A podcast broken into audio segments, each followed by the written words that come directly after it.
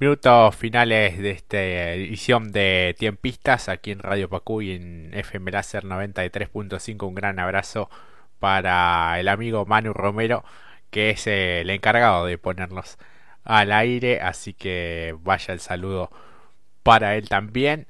Eh, bueno, continuamos con el deporte, Brian. Eh, nos quedamos en lo que fue el básquet. Ahora vamos al volei, porque hay una buena noticia para el seleccionado femenino. Las Panteras finalmente van a estar en el Mundial 2022 y esta es una grandísima noticia.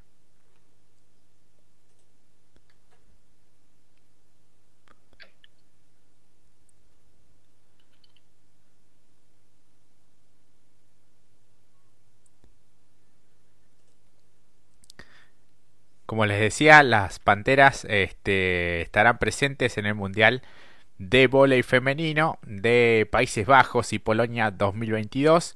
Esta es una noticia que se confirmó en las últimas horas, Brian, este, pese a lo que en algún momento se creía que no iban a ser de la partida, finalmente este, van a tener presencia allí. Sí, se confirmó finalmente que la selección argentina va a estar participando en el próximo Campeonato Mundial de Vóley Femenino a disputarse en Países Bajos y Polonia el próximo año las Panteras no obtuvieron el pasaje en el sudamericano, pero por su ubicación en el ranking mundial les permitió acceder a la cita en los países europeos. Así que en el día de ayer la Federación Internacional de Voleibol confirmó los 24 países participantes de este mundial, teniendo en cuenta el ranking para completar los cupos y así Argentina ubicada en el vigésimo primer lugar de la tabla se aseguró un boleto en la cita mundialista argentina que había comenzado la última fecha del Sudamericano de Colombia igualada en punto con los locales Argentina que venían de una caída ante las anfitrionas, por eso la habían superado en el ranking mundial al puesto 19 para las cafeteras y la selección comandada por Hernán Ferraro al número, número 21 por eso dependían de que la Federación Internacional distribuyera los cupos restantes para el Mundial, cosa que finalmente eh, se terminó dando en favor de la selección argentina femenina. Así que será la tercera participación consecutiva de las Panteras en la máxima cita mundialista y la séptima en la historia de nuestro vóley femenino. Así que buena noticia para la selección argentina de vóley. Y seguimos hablando de Argentina, de equipos nacionales, porque la Argentina sigue a paso firme en el Mundial de Fútbol Salón de Futsal. Argentina derrotó a Irán 2 a 1 en la última fecha del Grupo F, obteniendo los nueve puntos en tres partidos, dejando al equipo en la primera ubicación de su zona a los dirigidos por Matías Locuitz en una gran actuación. Recordemos la goleada 11 a 0 ante los Estados Unidos, después la victoria ante Serbia y ahora la victoria ante Irán para cerrar su participación en el grupo F. Así es, el próximo rival en los octavos de final será Paraguay el próximo jueves 11 y 30 de Argentina. El técnico del equipo guaraní Carlos Chilaver, primo lejano del ex arquero José Luis. Argentina-Irán iniciaron este partido con la clasificación octava ya asegurada. Se respetaron en el primer tiempo, más allá que los vigentes campeones del mundo tuvieron mayor ambición. En el segundo tiempo ambos se soltaron. Argentina empezó eh, mejor e Irán levantó sobre el final un zurdazo de Leandro Cuzzolino a los 4 minutos y un toque corto de Damián Estazone en una combinación entre dos campeones de la Libertadores con San Lorenzo, ya que el centro asistidor fue de Lucas Bolo. A los 7 minutos pusieron arriba a Argentina eh, así que bueno después sobre el final eh, descontó Irán acortó esa diferencia este, y el arquero también Moncesón tuvo un par de atajadas fundamentales para mantener el resultado, sobre todo en los instantes finales para este partido. Este, el entrenador argentino decidió darle descanso a dos de los titulares, el arquero Nicolás Sarmiento y Ángel Claudino, y durante el partido le dio varios minutos a algunos eh, que no son habitualmente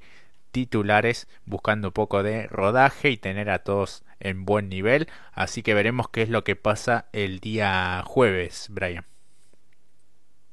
Así es, el día jueves va a estar enfrentando a la selección de Paraguay 11 y 30 de la mañana de nuestro país el partido por los octavos del final de la Copa Mundial de Fútbol Salón que se está disputando en Lituania con transmisión de DirecTV y la televisión pública para seguir a la selección argentina de los Quicks en búsqueda de la defensa del título mundial obtenido ya hace cinco años en Colombia 2016.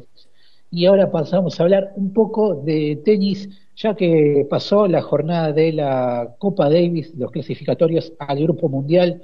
Corea, que debutó y ganó, y otro Corea va a reemplazar a Gastón Gaudio. Estamos hablando de, hablando de Federico Coria, que tuvo su estreno en la Copa Davis, venciendo a Danil Ostapenkov 6-3 y 6-1 para cerrar la victoria de Argentina sobre Bielorrusia, un 4-1, aunque de a momentos fue un tanto dificultoso la serie con la caída de Jordan, pero finalmente la Legión Argentina logró remontar la adversidad con un claro triunfo sobre el juvenil bielorruso que había vencido a Schwarman en la apertura de la serie, dando el gran golpe de, la jornada, pero finalmente Argentina cumplió con una destacada tarea en el dobles y Corea declaró que es el día más especial de mi carrera y de mi vida, se lo quiero dedicar al más grande de todos, a Guillermo Vilas, gracias a él, mi papá, que está ahí, es profesor de tenis,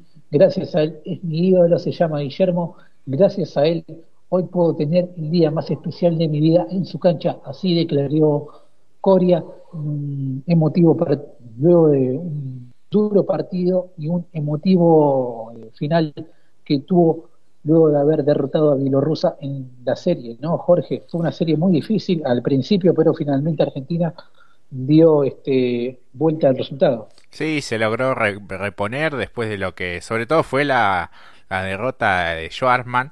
Este, y bueno, un poco la, impaciencia del público en general este, por una derrota que en los papeles eh, fue realmente impensada, ¿no?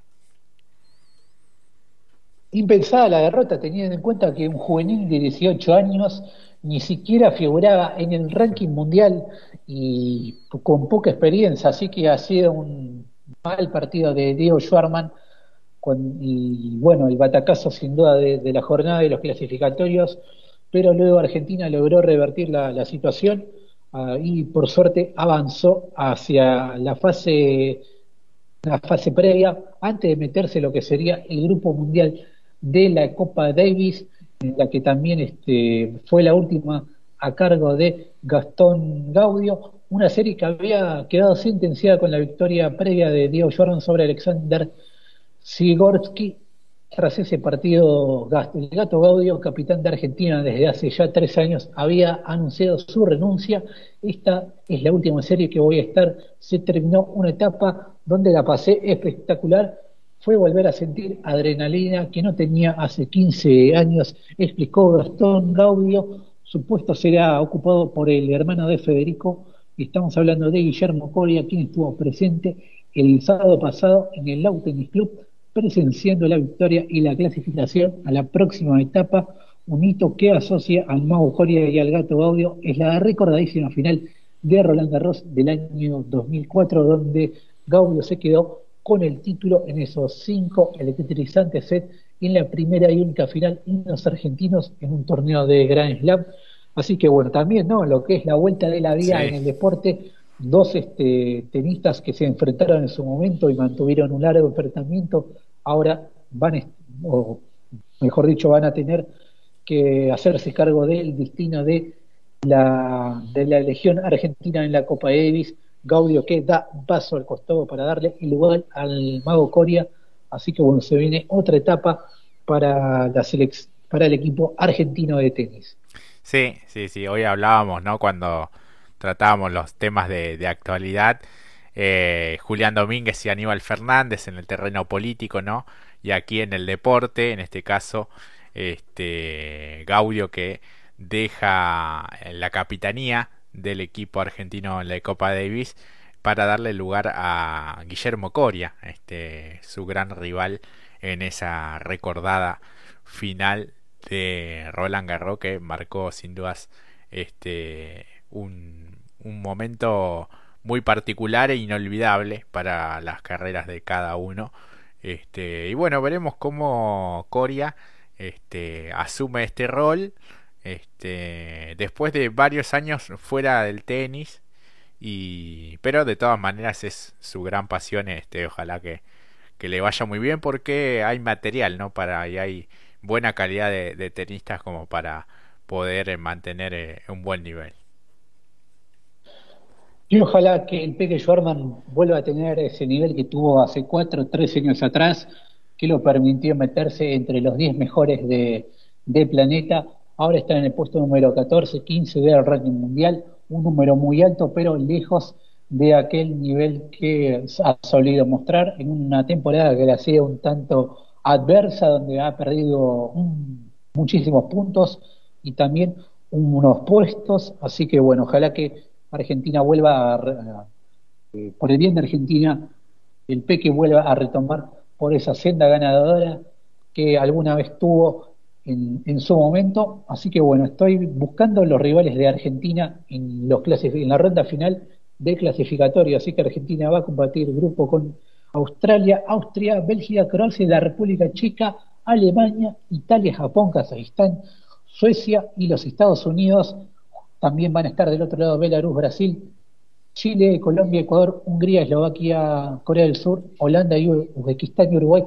Esos últimos que nombré van a estar una especie de repesca para poder volver a acceder al grupo mundial, pero ya el próximo año. Así que bueno, Argentina que se vuelva a meter o, va camino a volver a meterse en la fase final de la Copa Davis en búsqueda también de volver a ganar la ensaladera que obtuvo en el año 2000, en el año 2016, ya hace cinco años.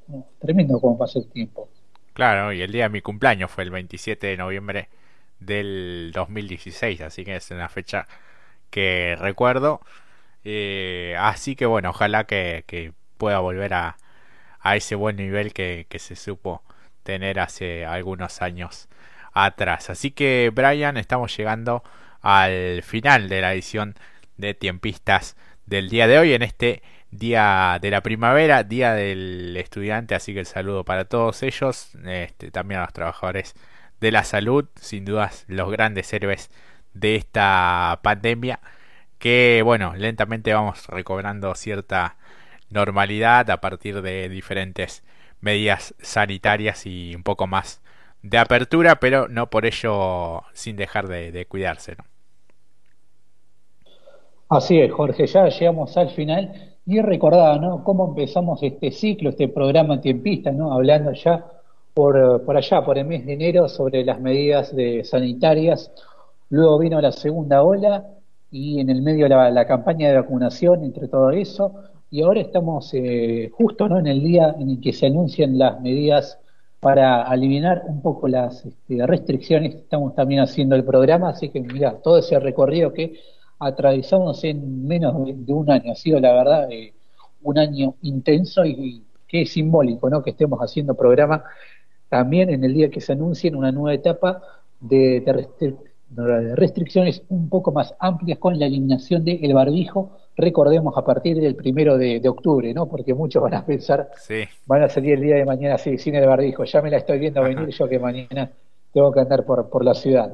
Claro, sí, no, seguir utilizándolo hasta el 1 de octubre y después, bueno, obviamente en lugares cerrados donde haya aglomeración de personas, seguir manteniendo ese, ese hábito ya a esta altura, ¿no? E, y ese cuidado no solo para uno, sino también para, para los demás, como, como bien lo decíamos eh, hoy en el inicio del programa. Así que, bueno, Brian, te voy despidiendo, ha sido un placer, la verdad compartir esta tarde y noche ya contigo y con todos los oyentes. Agradecerle a la gente de FM Láser 93.5 eh, por el duplex. También a cada uno de los que siempre nos acompaña. Este, y bueno, volveremos a encontrarnos en siete días conmigo. mañana en Punta Itaco, seguramente con un gran invitado. Este, es probable que, charlemos nuevamente con Lucas Gerovi. Ya lo hicimos la semana pasada, pero ha ganado el fin de semana. ¿eh? Este es el Punta Itaco, es como el programa de, de Chiqui Legrand, ¿viste? Trae suerte, Brian.